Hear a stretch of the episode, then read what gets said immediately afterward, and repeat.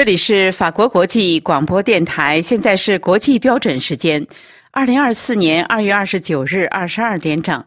巴黎时间二月二十九日二十三点整，北京和台北时间三月一日早晨六点整。下面是新闻节目时间，首先播报今天新闻内容提要。以色列二十九日在加沙市附近对等待援助的人群开火，造成一百零四名巴勒斯坦人死亡，另有二百八十人受伤。自由之家报告说，全台湾全球自由度亚洲第二，中国仍不自由。中国资助的塞拉利昂一条高速养路费将于三月一日涨价，引发强大争议。中国宣布，三月底中美航空公司往返航班增至每周一百个班次。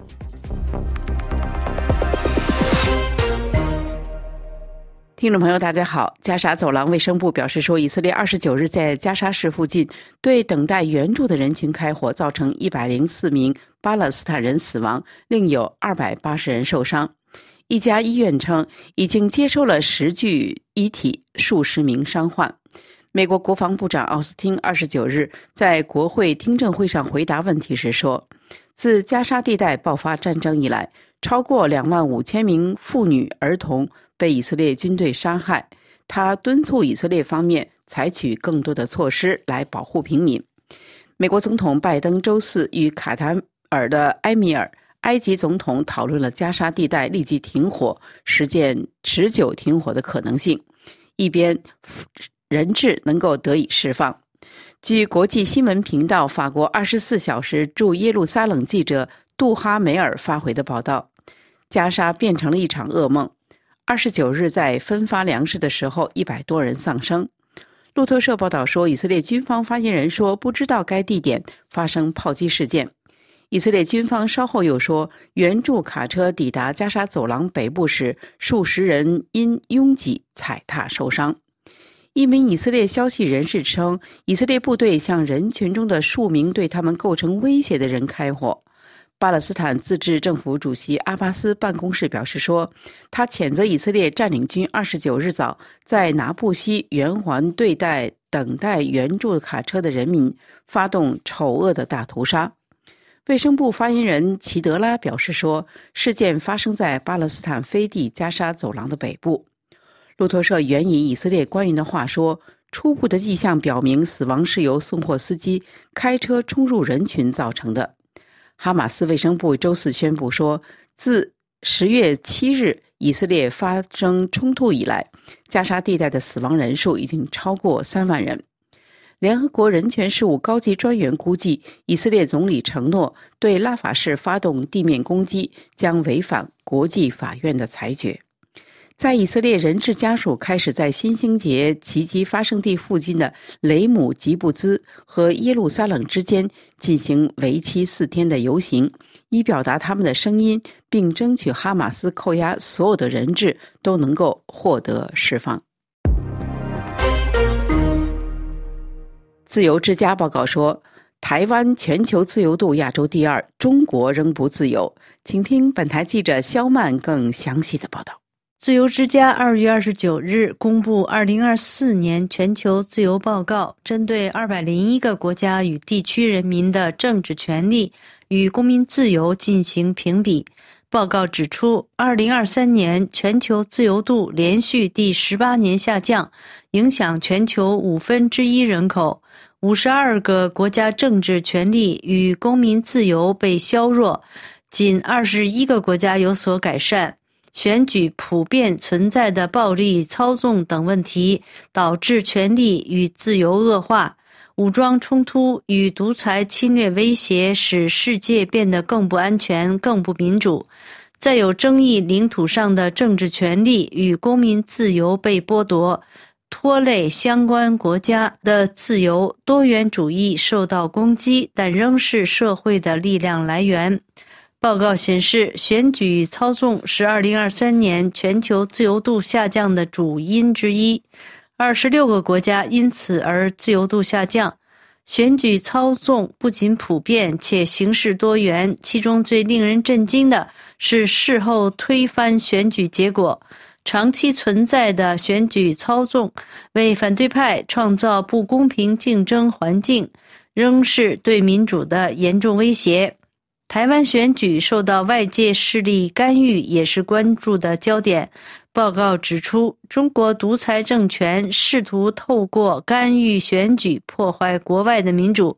台湾二零二四年一月的总统选举是在北京对台湾采取三战策略的阴影下进行的。选举期间，中国领导人发布讯息，依靠假讯息，并利用军事演习，将台湾选举定为战争与和平的选择，以阻止选民支持在两岸关系中采取更强硬路线的政党与候选人。所幸这些策略最终并没有妨碍竞争性的选举，执政的台湾民进党保住总统保位。然而，报告指出，北京的干预不仅限于台湾，中国与其他国家涉嫌干预加拿大在2019年与2021年联邦选举，加拿大并展开调查。美国司法部也指控中国官员骚扰角逐2022年国会议员席次的前中国裔人士。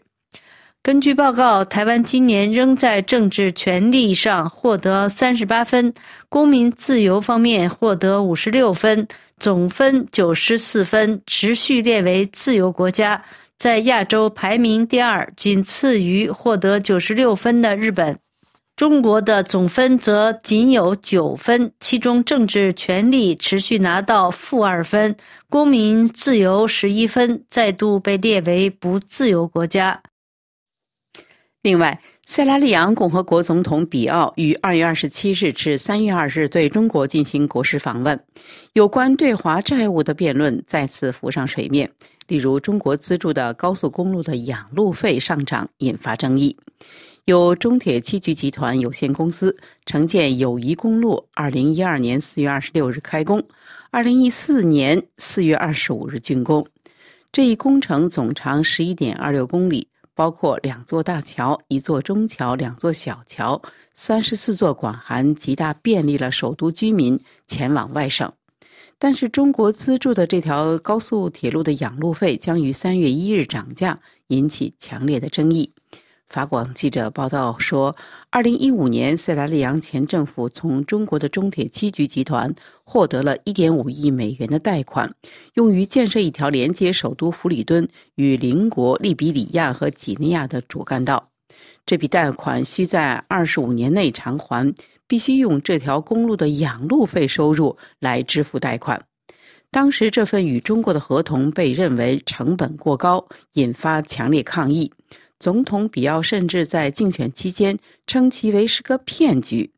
经济危机期间养路费的上涨令经济学家塔拉瓦利感到担忧。他表示说：“如果采取了这一措施，将对各省和弗里敦之间交通造成成本产生影响。想象一下，你要运输铁条或者是水泥，现今的养路费是七百里昂，涨价后大约是两万一千里昂。”然后回来的路上同样要支付三倍的价格，也就是四千两百里昂，这太多了。多少个企业将受到惩罚，并将影响政府创收的能力。另一位经济学家麦考利指出，这笔贷款的条件非常差，贷款期限被延长至二十七年。这条路本身是不符合标准的，它是一条未完工的道路。别无选择，你不能走另一条路，必须付钱通过这条路。您是否看到当局如何侵犯人民的权利呢？这是一种什么样的业务关系呢？根据世界银行的数据，二零一二年塞拉利昂欠中国的债务为四千七百万美金。中国宣布，三月底中美航空公司往返的航班增至每周一百个班次。请听本台记者阿曼婷更详细的介绍。中国民航局二月二十九号宣布，从三月底开始，中美双方航空公司往返两国之间的航班将增加到每周一百班次。美国已经在周一宣布，从三月三十一号起，允许中国的航空公司将每周往返美国的民航班机从目前的三十五班增加到五十班。先后这两项宣布表明，双方事先已经达成对等开放的协议，但选择在不同的时间对外公布。在二零二零年初新冠疫情大流行实施限制之前，美中双方每周允许对方航空公司超过一百五十趟往返客运航班。但是新冠疫情大流行开始之后，直至二零二三年八月，中国和美国航空公司在两国之间的航班每周往返仅剩各自十二个班次。从去年二零二三年九月一号开始，两国各自航空公司往返航班上升至每周十八个班次。自十月二十九号起，每周往返增至二十四个班次。到了去年十一月，美国运输部再批准了中国客机每周三十五趟往返美国的班次。在新班次数量今年三月底生效后，两国互开航班仍然只是新冠疫情前的近三分之一。根据航空数据提供商 OAG 的数据，涉及中国的其他国际航空市场重新开放的速度，远比美中之间的航空市场快得多。本月，中国和英国之间的座位数比疫情前增加了百分之三十，中国和新加坡之间的座位数则增加了百分之六。中国民航局运行监控中心副主任戴军在星期四的发布会上说，目前中国往返新加坡、澳大利亚、阿联酋、英国和意大利等二十多个国家的航班数量已经超出疫情前的水平。美中两国向对方缓慢开放民航市场，与总体双边关系从低谷中缓慢回升是相呼应的，显示政治因素主导了双方向对方恢复民航市场的进度。另外，法新社前主编多奈 （Pierre Antoine Donet） 二十九日撰文分析了无上限中俄伙伴关系的局限性。文章的标题为《习近平是否在为支持普京付出沉重的代价》。文章写道：“自从普京在乌克兰的血腥战争开始以来，中国一直坚定的支持俄罗斯。但是，中国难道不会为此付出高昂的代价吗？”在中国经济正在经历几十年来未见的危机之际，美国已经采取措施制裁一些为俄罗斯军队提供帮助的中国公司。美国也制裁了针对俄罗斯生产伊朗攻击的无人机。美国国会代表正在考虑对北京实施类似于已经对莫斯科实施的一些制制裁。二月二十四日，商业委员会民主党成员康诺利。参加了美国消费者新闻与商业频道时表示说：“中国必须明白，损害俄罗斯生产力、经济表现和生活质量的同类制裁也适合于中国。”康诺利认为，中国的损失比俄罗斯会大得多。这种制裁措施可以非常快的做出。他说：“如果对中国实施广泛制裁，确实会伤害中国。中国的经济表现已经疲软。”所以，我希望中国能够仔细考虑一下，支持俄罗斯在乌克兰的暴力行为会带来什么样的后果。中国国家主席习近平和俄罗斯国家主席普京都称自己是世界上最好的朋友，但如今他们都发现自己陷入了困境。这种情况导致他们日益加深两国之间已无上限的联系。自2022年2月24日以来。俄罗斯在乌克兰发动的战争正变得越来越危险，军事升级的风险也越来越大，以至于许多西方将军担心普京会做出非常不理性的举动，威胁与北约发生全面的战争。听众朋友，以上是今天的新闻节目，谢谢各位的收听。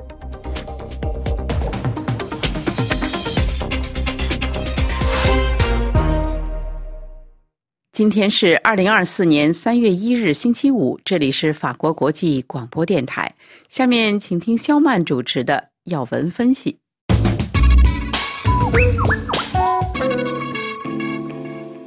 听众朋友，香港一传媒创办人黎智英涉嫌勾结外国势力、危害国家安全等罪的案件，本周一继续开庭。奇葩的是。香港检察官向法庭提交了一份罪证，竟然是已被迫关闭的《苹果日报》于2020年8月发布的消息。消息中提及，美国前总统特朗普称赞当时已被拘捕的黎智英是勇敢的人。起诉黎智英的香港检察官当然不是要替黎智英做宣传，表彰他的勇敢。而是要证明黎智英与苹果日报公司在港区国安法下犯下了串谋勾结外国势力、串谋发布煽动刊物罪等罪名。黎智英自2020年12月保释被撤销后，至今已被羁押三年多。案件于2023年12月18日开始审理，本周一上午进行了第三十二天的开庭。控方第二位从犯证人、前《苹果日报》副社长陈佩敏出庭作证。据报道，本周一早上已经还押超过三年及两年半的黎智英和陈佩敏，分别被囚车押送到西九法院大楼门口，有多名荷枪实弹的反恐特勤队警员戒备。法庭内外有上百名警员，警方如临大敌。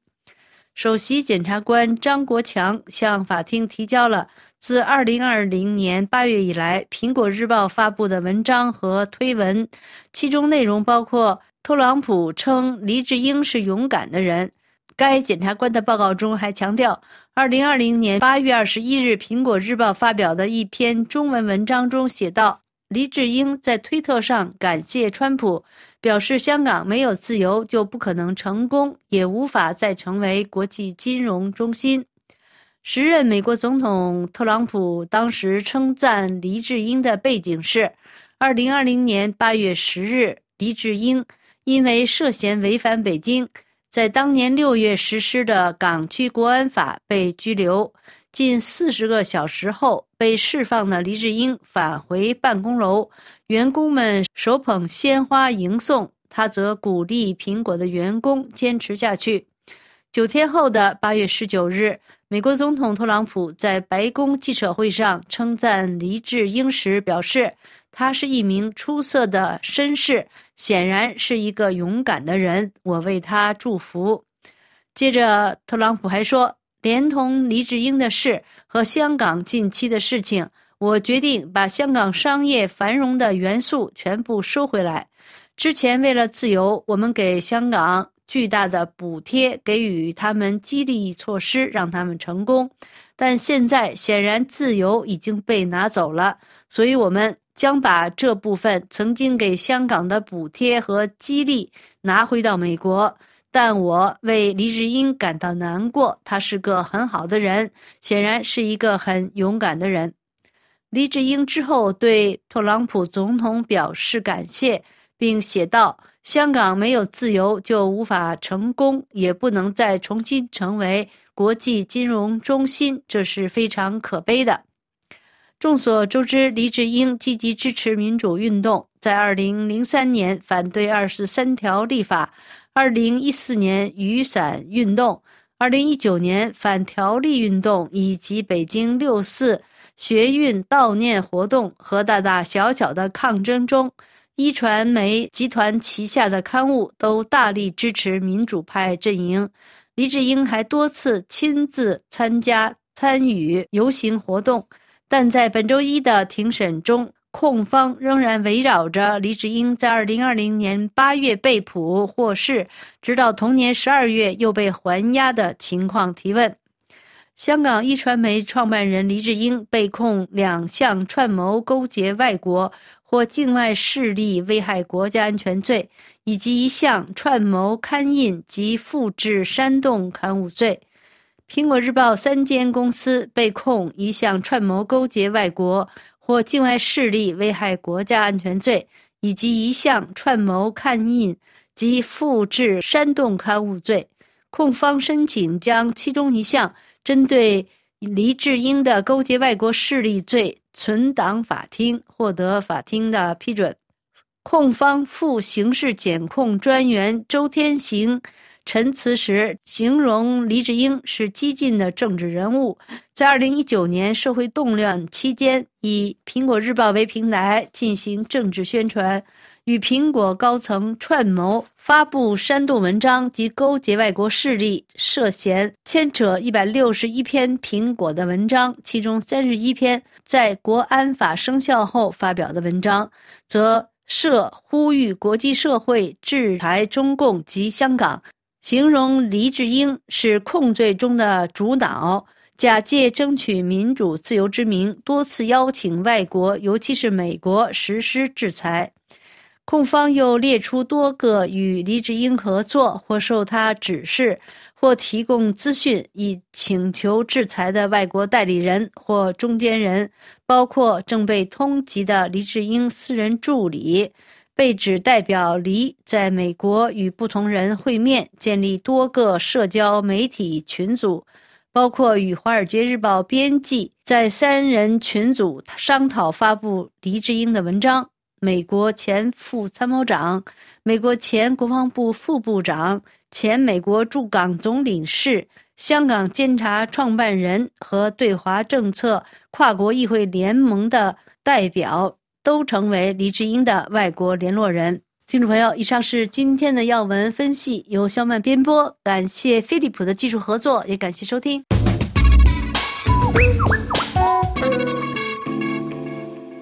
法国国际广播电台，请听阿曼婷编播的《法国世界报》。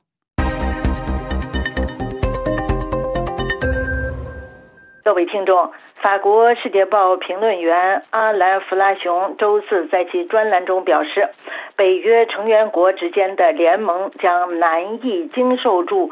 唐纳德·特朗普的连任。阿兰·弗拉雄写道：“就十一月五号的美国总统大选。”特别被看好的美国右翼的唐纳德·特朗普决心让乌克兰听天由命，就像1940年查尔斯·林德伯格反对美国与希特勒交战一样。查尔斯·林德伯格和唐纳德·特朗普这两个美国人之间有什么共同点呢？查尔斯·林德伯格是两次世界大战期间的一位传奇飞行员，唐纳德·特朗普则是美国共和党无与伦比的大佬。这两个人虽然相隔八十年，但是他们体现的都是相同的外交政策，这就是孤立主义学派。这个坚实而古老的学派在美国有着广泛的传播。我们知道它的座右铭是“美国优先，不要去遥远的地方冒险”。特朗普扛的大旗就是这个学派的大旗。一九四零年，活跃于政坛的林德伯格反对美国对抗希特勒，正如一九四零年的林德伯格一样，特朗普决心让乌克兰听天由命，除非发生法律方面的意外。戴着让美国再次伟大标签的红帽子的特朗普将获得共和党的总统候选人提名，参加十一月五号的总统大选。如果他重返白宫执政的话，他会坚持自己的路线，在对普京持同情心的背景下，让美国自我卷缩。林德伯格是美国的英雄，是第一位独自飞越大西洋的传奇飞行员。在一九四零年十一月的总统大选时，许多共和党的民选代表要求他成为共和党的总统候选人，但是他最终没有被选中。最后是另一位共和党人温德尔·维尔基和民主党人富兰克林·罗斯福争夺总统的职位。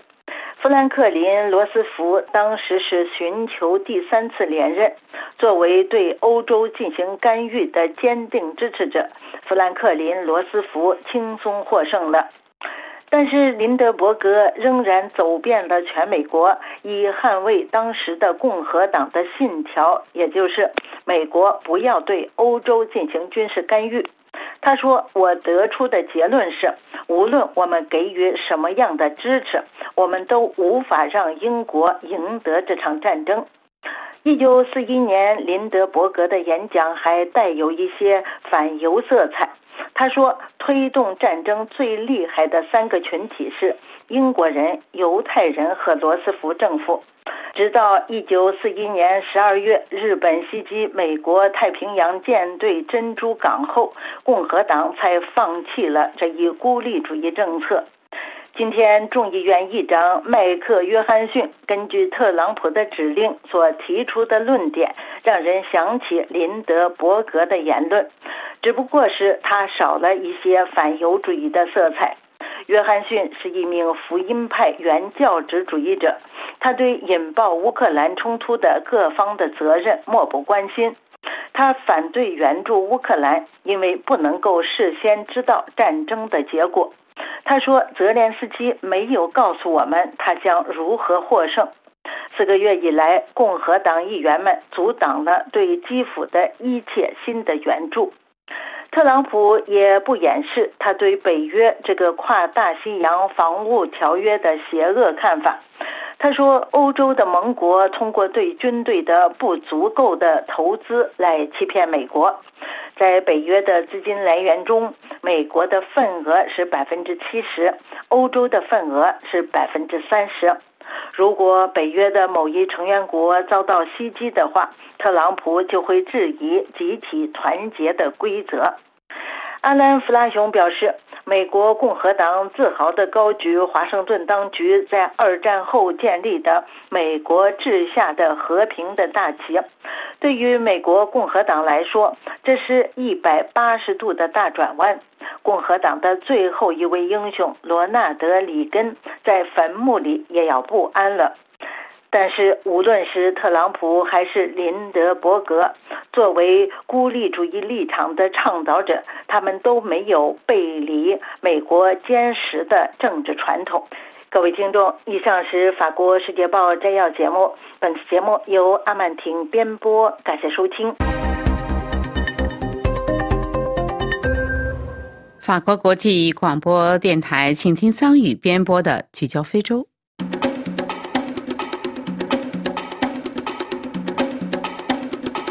各位听众，大家好。在全球游客人数连续三年下降之后，二零二三年无疑是旅游业真正复苏的一年。根据世界旅游组织提供的数据，二零二三年全球跨境游客约达十二点八六亿人次，这一数字比二零二二年增长了百分之三十四。尽管许多国家的入境人数和旅游收入都打破了记录，但在全球范围内，与二零一九年新冠疫情爆发之前的记录水平相比，恢复率也只为百分之八十八。二零二三年全球旅游收入达一点六万亿美元，是二零一九年水平的百分之九十五。在这一大背景下，非洲大陆的复苏情况好过全球平均水平。与疫情前相比，二零二三年非洲大陆旅游业总体复苏率为百分之九十六。就入境人数而言，表现最好的是埃塞俄比亚，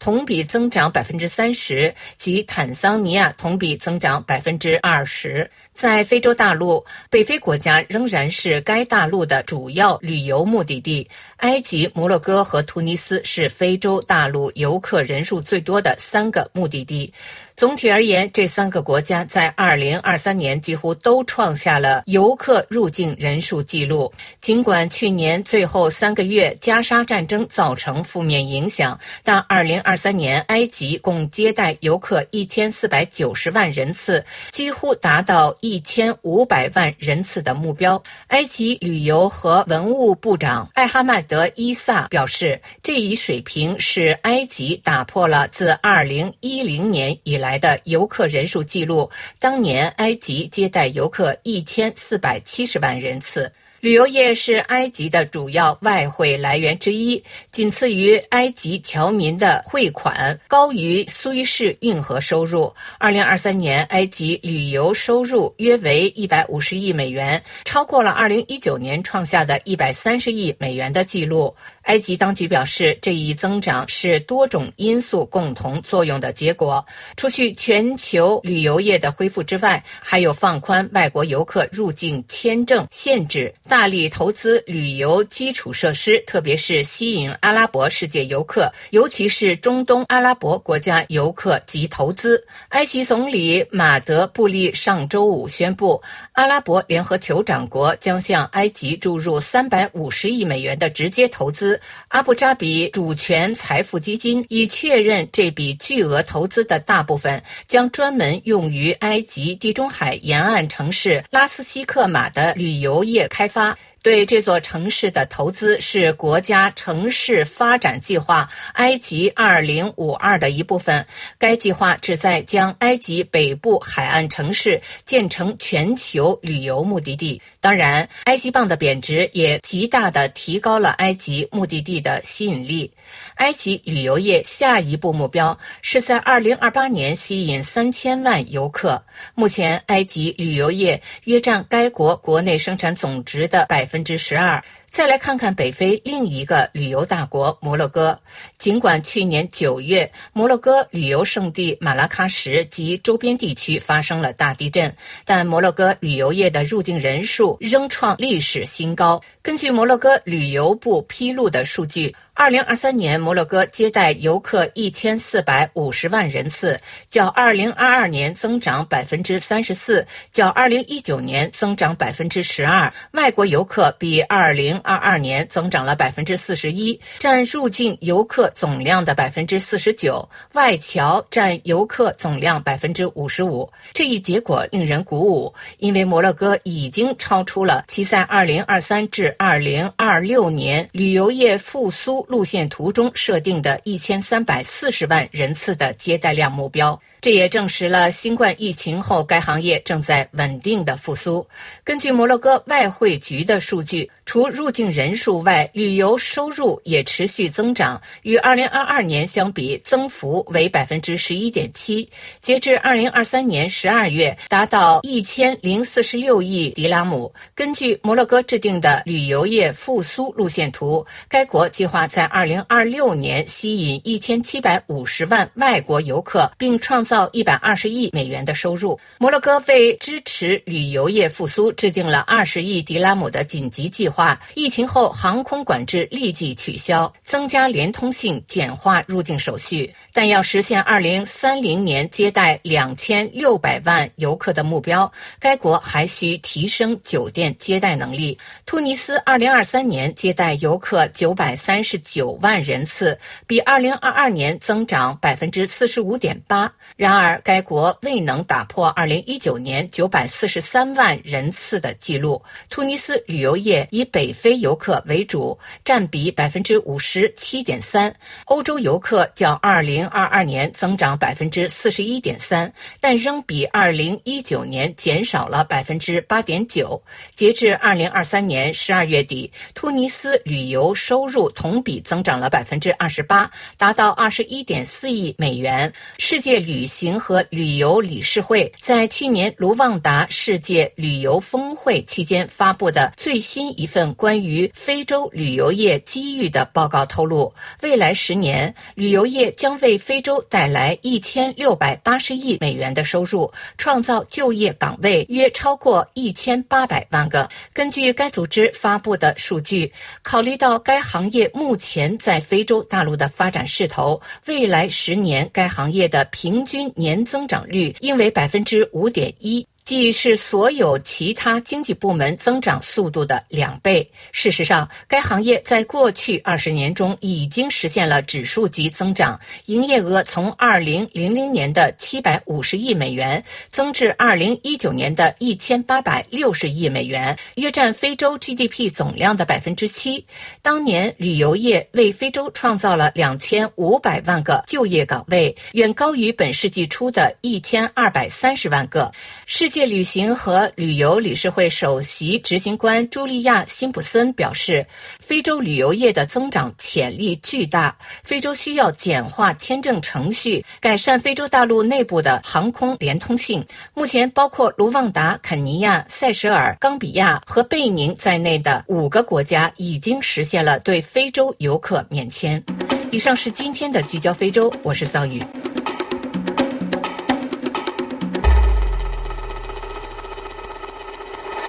以上听到的是林兰编播的要闻解说。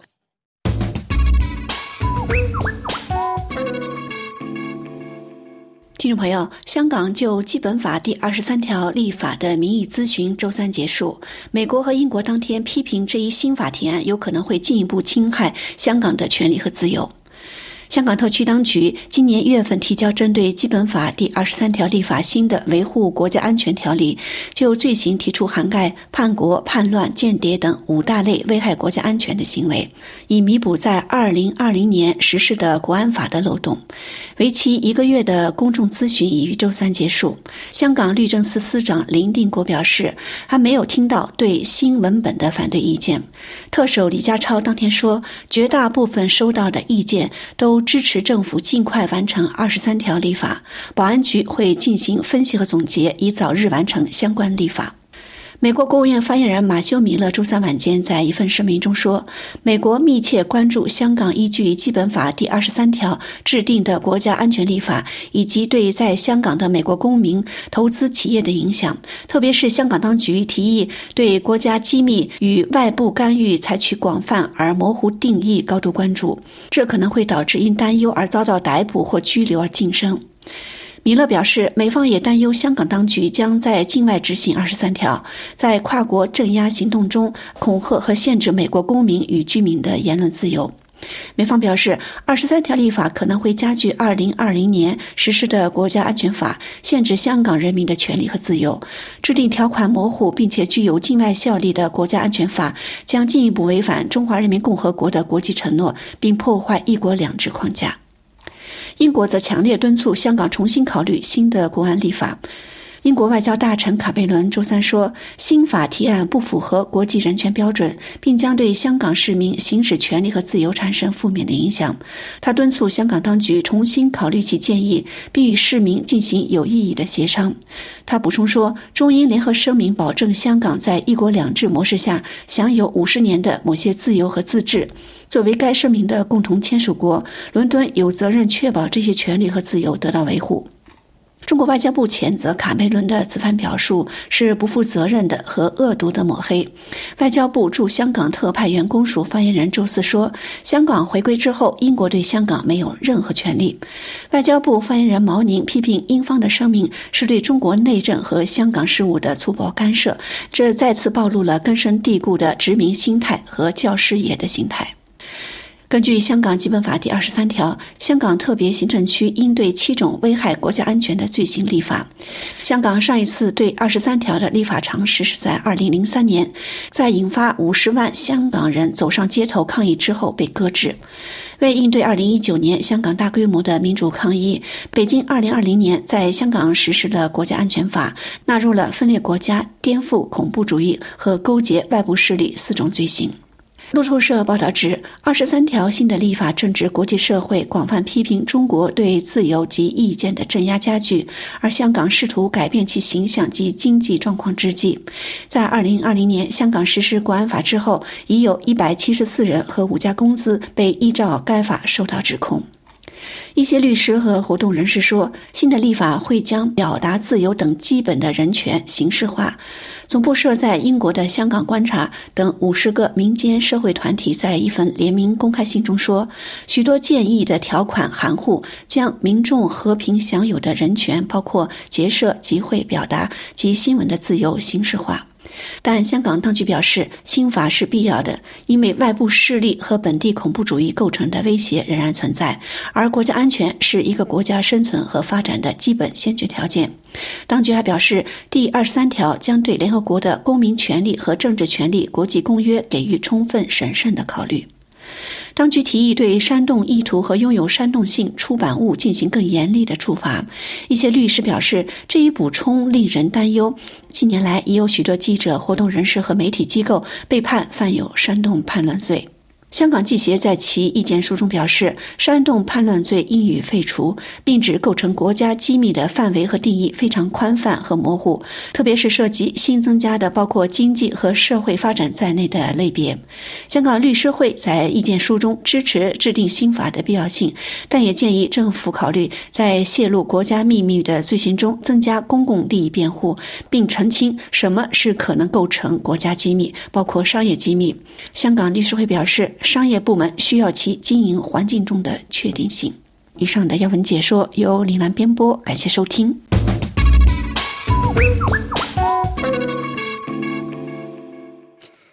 下面请听珍妮特编播的《中华世界》。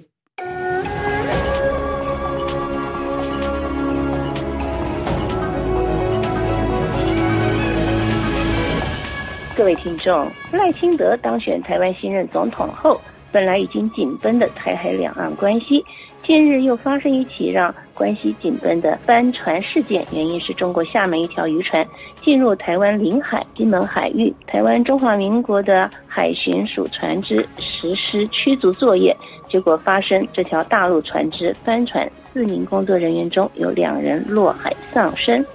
由于台湾海巡署在宣布处理这事件的方式，最初让各方无法获得真相。导致中国方面不满，结果紧绷情势发展到中国大陆的海警船进入台湾领海，并有五艘美国航母出现在太平洋海域。本次中华世界发送为大家采访台湾东吴大学政治系刘碧荣教授，为我们介绍解析这件帆船致死事件。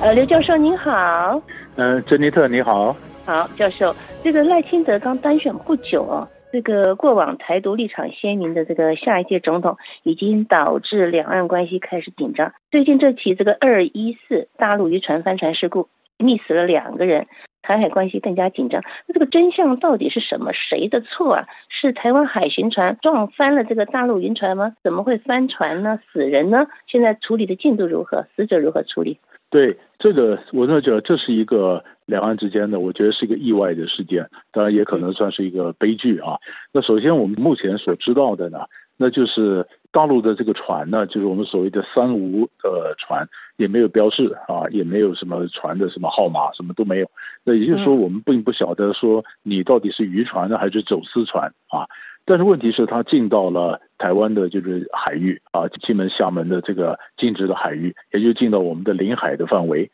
那么海巡署呢，他就跑去执法嘛，要驱离。嗯。那驱离在追逐的过程里面，呃，目前看到情况应该是有碰撞。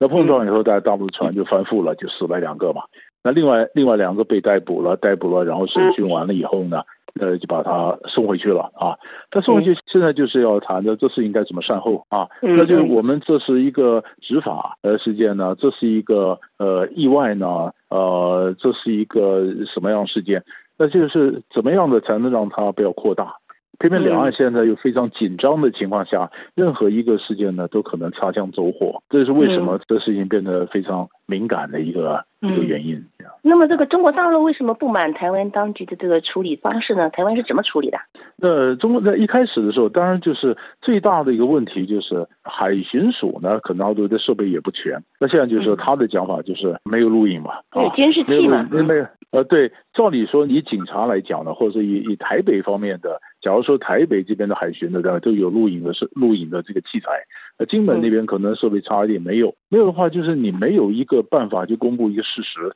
当时是什么状况啊？那么，对，所以一开始的时候到底是追逐，这海巡署的讲法呢，大家也变了很多次，呃，到底是有没有撞到啊？是因为追逐了你自己翻覆？还是撞到，后来才证明说，呃，金门地检署说也看到那个船呢上面有撞击的痕迹嘛，那就是你是有撞到嘛。但因为海军署他自己改了几次以后呢，那当然这个大陆方面就不满啊。那你们是二月十四号发生的嘛？那他到什么时候才承认说说有撞到？哦，有撞到，那就我觉得好像是到这个这个礼拜一还是就就好多天以后嘛，就金门金门的地检署就查了，就就就重新的审视这个号，从二月十四号拖到二月二十六号，因为中间过了好多天呢，过了好多天，过了就人都送回去了，送回去了，那当然就讲说是呃后来有成人呃记者会有时候有碰撞，在金门好像是有碰撞，那碰撞这。然后后来是地检署查出来说，哎，上面有痕迹嘛，有碰撞嘛，啊，啊，那像大陆的讲法就是说你不人道嘛，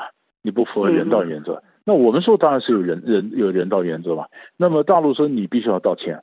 啊，那我们的讲法是说，要把事情查完了以后，我才决定是怎么道歉法或者事情是怎么样。你你司法程序要走完嘛，啊，就是我们这边是说司法程序要走完。那他那边是讲说你的不人道，现在其实重要的关键在哪里呢？就是这到底是一个政治问题呢，还是一个法律问题？嗯啊，那如果说是呃大陆上可能想把它变成一个政治问题，政治问题那就两岸中间用各种方法，比如说你今天是撞到，那于是我的海警、我的海监啊，一大陆的海警就出来啦，那是不是金厦海域中间本来有个默契啊？有一个呃禁止啦、限制的这个区域有个线，那这个线本来就是有默契的话，那这这条线大家就守着；没有默契的话，他随时就来，所以他也登登上了我们一个观光船吧，就查一下，让台湾人就吓个半死啊！那就是说没没有没有一个线了，那就是那那所以才这种讲法说你是不是故意把这事情做大，然后趁机要抹掉了中间的一个默契的线呢？啊，那就是一个政政治问题了。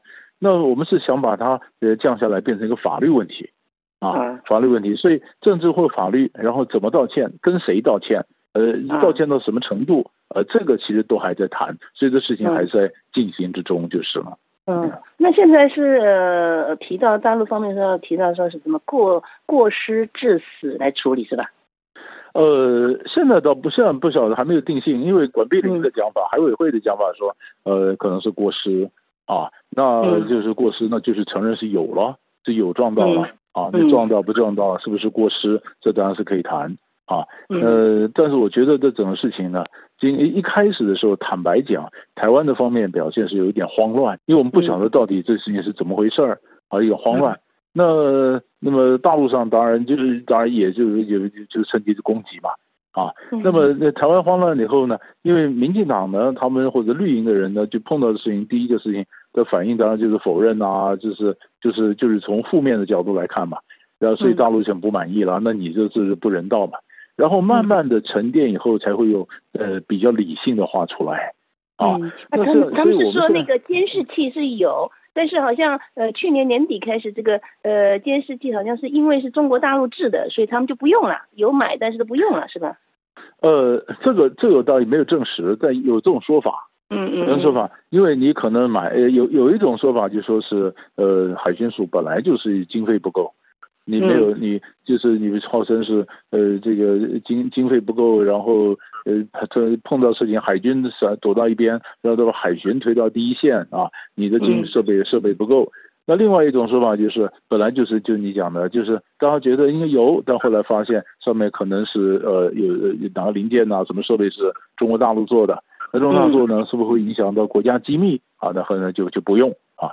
那其实其实这这个问题就变就很复杂，反正结论就是你正常状况如果是要道歉的话。那你就要把事实公布，不管我们是对或者不对，我把事实公布公布出来。那你不要做大外宣嘛，不要宣传嘛。我告诉你，这事情是怎么样，对就是对，不对就是不对。那对就是坚持，不对我们就道歉，就赔偿。那问题是没有证据，没有一个具体的录像出来以后呢，那就是讲不清楚了。那你讲不清楚了，那就是就是必须要大家怎么样的自我克制，怎么解决啊？那怎么解决？那么是不是有谁算是执法过当？呃，或者谁是说过失，嗯啊，那怎么怎么怎么要怎么要解决？所以这个我觉得可能还要经过几次的谈判，目前可能都还目前都还没有谈出一个结果。嗯，啊，但是但是自从嗯金门地检署说有这个有的有这个擦撞的这个痕迹什么出来，当地检署金门地检署呃查出来说有这样的一个问题的时候呢，就很明显的台湾就是想我们就是用的方法就是呃法律化。法律化就是把政治问题法律化，就是单纯、单纯用单纯的方法来解决，啊，不会每个人都满意，总要有一个解决的方法。嗯，好，好，那你认为这个双方应该如何处理在这个敏感时期发生的这起呃棘手案件呢？我觉得这敏感的敏感的时机就是呃自我克制嘛。所以美国现在的态度也是说叫双方自我克制，因为我们现在就怕擦枪走火。嗯，而且而且在呃蔡英文政府呃快结束，赖清德政府还没有上台的中间，有任何的状况，那就是新政府上来必须要盖瓜承受，你要必须去接。那大家都还没有就位，团那这个领导班子都还没有就位的时候，这时候没有办法做太多的一个变化，就先把事情 hold 住，先稳住，然后看后面再。呃，怎么样的发展？嗯，好。那么这个本次哈，那么本次引起这个大陆当局还有网民不满炸锅哈，这个翻船事件哈，中国的海警船侵入台湾这个呃领海，那是否会导致这个以后海警船就经常性的呃进入这个台湾的领海？像如同过去这个呃佩洛西呃访问台湾后，中国也打破这个不越海峡中线的的惯例，一天到晚越界，现在台湾也好像现在也无可奈何。是。现在现在这里面，我觉得这是两个问题。一个问题就是，本来以前有海峡中线，海中线当然不可能有画出来海峡中线，那就是双方的默契，互相尊重。可是当双方关系变得紧张不好的时候呢，海峡中线就没有了啊。他们不在老呃，这个这个中国大陆就不承认有海峡中线。那今夏之间的问题也是啊，你本来有禁止区限制的区域，那现在如果说没有，没有以后呢，当然呃，他们可能想来就来。就跟钓鱼台一样，他就想想，而且就有人讲说钓鱼台模式嘛，就是这个意思。那会不会这样的进进出出啊，就造成紧张啊？我觉得这是第一个问题。第二问题是比较大的，我觉得大家比较没有注意到的问题就是，以后两岸关系呢，那海警扮演的角色就比较多了，因为他是进来。跟你讲，大陆上处理两岸的关系，他有台办呐，他有或者有统战部啊，他有海海有有这个海警啊。那你说过去可能是台办方面比较温和，或者说我们平常打交道的可能是台办，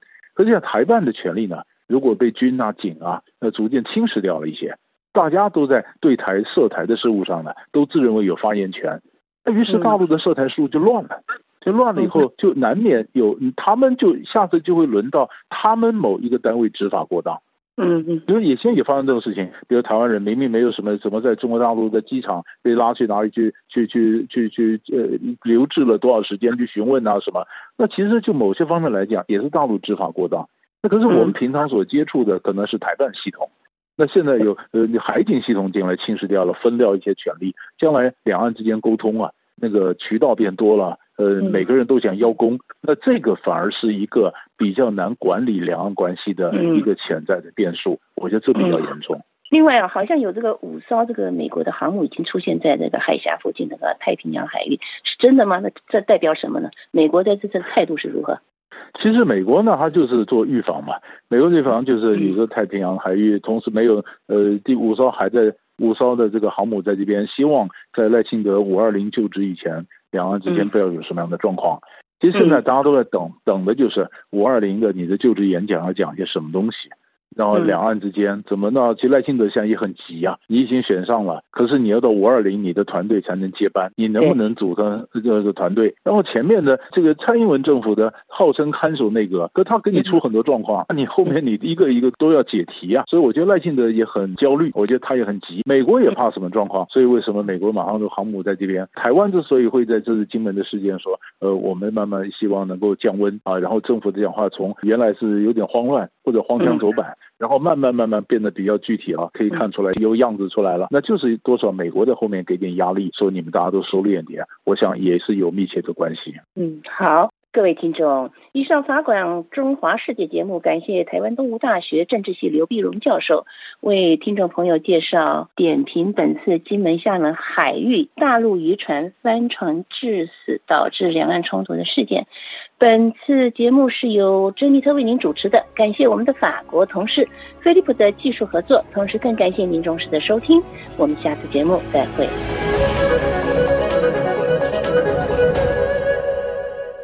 法国国际广播电台，最后请听安东尼编播的健康时间。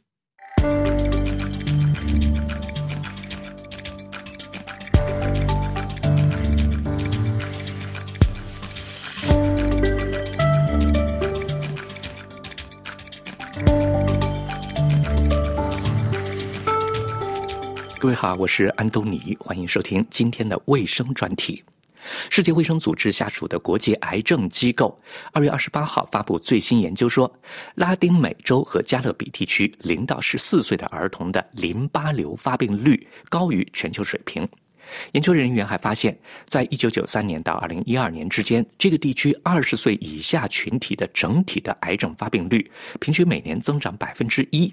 这项研究是为了呈现拉丁美洲和加勒比地区零到十九岁儿童癌症发病率的地理模式和时间趋势。研究结果已经发布在泛美公共卫生期刊有关儿童癌症的特刊上。研究指出，从2001年到2010年，这个地区每100万儿童当中，每年大约新增133例癌症病例，而全球其他地区的比例则为每100万新增141例。尽管从整体来看，拉丁美洲和加勒比地区的儿童癌症发病率更低，但是特定癌症种类却呈现出高于全球水平的发病率。这个地区十五岁以下的儿童当中，淋巴瘤的发病率为每百万十七例，高出全球平均水平。研究认为，这可能是由于幼儿更多的接触到某些和淋巴瘤有关，而且在拉丁美洲和加勒比地区非常常见的病毒。比方说，爱泼斯坦巴尔病毒、卡波西肉瘤疱疹病毒和人类 T 淋巴细胞趋化病毒。另外，白血病是这个年龄段儿童最常见的癌症，它的发病率达到每百万四十九例，同样高出全球平均水平。第二常见的是中枢神经系统肿瘤，发病率为每百万二十三例，但这低于高收入国家的水平，每百万三十例。研究说，这可能由于中枢神经系统肿瘤具有非特异性症状，它的检测需要先进的成像技术，而拉丁美洲和加勒比的一些地区可能不具备这种技术，因此这个地区中枢神经系统肿瘤的潜在发病率可能要高于研究所观察到的水平。而在这个地区，十五到十九岁的儿童当中，它整体的癌症发病率每百万一百五十二例。即淋巴瘤每百万三十例和中枢神经系统肿瘤每百万十四例的发病率，都要低于全球平均水平。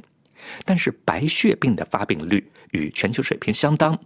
研究认为，这个现象与拉美裔人群的美洲印第安人血统有关。根据通报的数据，最高的白血病发病率出现在美国的拉美裔人口当中。研究人员还说，从1993年到2012年，拉丁美洲和加勒比地区20岁以下群体整体的癌症发病率每年都在增长。这表明人们获取医疗保健以及癌症登记的覆盖情况都有所改善。同时，随着各国追求它整体社会经济发展，人们暴露于致癌因素的状况也发生了变化。国际癌症研究机构癌症监测部门的科学家斯特利亚罗娃辐射表示，这些发现提醒我们要继续监测有关的模式和趋势。现在需要更有时效而且更为完整的数据，以便更好的理解这些模式，并且制定有效的儿童癌症控制战略，提供支撑。研究当中也指出，这项结果仅基于拉丁美洲和加勒比地区百分之十六的零到十四岁人口和百分之十的十五到十九岁人口。要提高数据收集的精确度和使用价值，还需要更大的覆盖面。辐射强调，各国政府需要对癌症登记提供长期和持续的支持，以提高这一制度在儿童人口当中的覆盖率，并且为这个地区的儿童癌症控制工作提供可比数据。这将让当前和未来的儿童癌症患者受益。好了，各位，以上听到的是今天的健康专题，由安东尼编辑主持，感谢收听。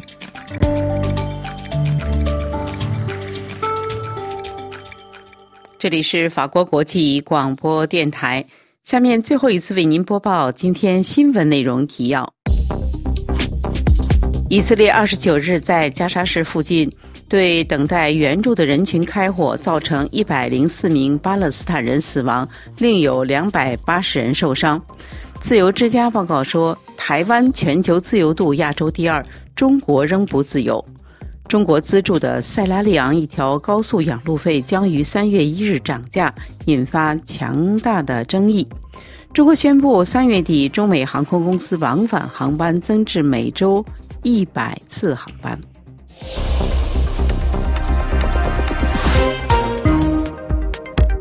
这里是法国国际广播电台听众朋友本台对亚洲的第一次华语节目播音到此即将结束。本次节目由小乔为您主持，特别感谢 Philip 的技术合作，更感谢大家的忠实收听。我们明天同一个时间再会。